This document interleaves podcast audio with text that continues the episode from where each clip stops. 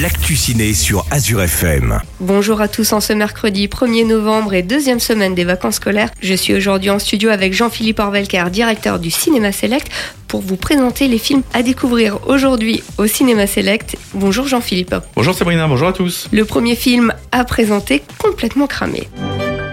J'ai mis une annonce pour recruter un employé de maison. Trop la classe. On dirait un British. Je suis un British. Oh, ça va pas être simple.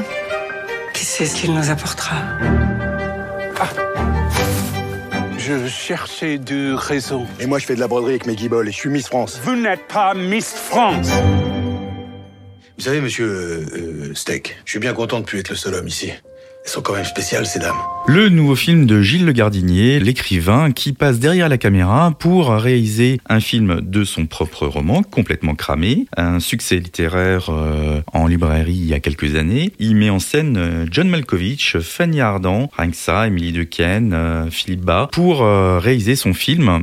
Je vous rappelle qu'il s'agit du roman complètement cramé qui avait fait le succès il y a quelques années. Le prochain film à découvrir, Monsieur le maire. Ça fait des années qu'on se plaint que les touristes font que passer. Faut faire un truc attractif, monsieur le maire. Ce qu'il nous faut, c'est des vrais gens qui vivent ici, qui font des enfants. Il nous faut pas des touristes.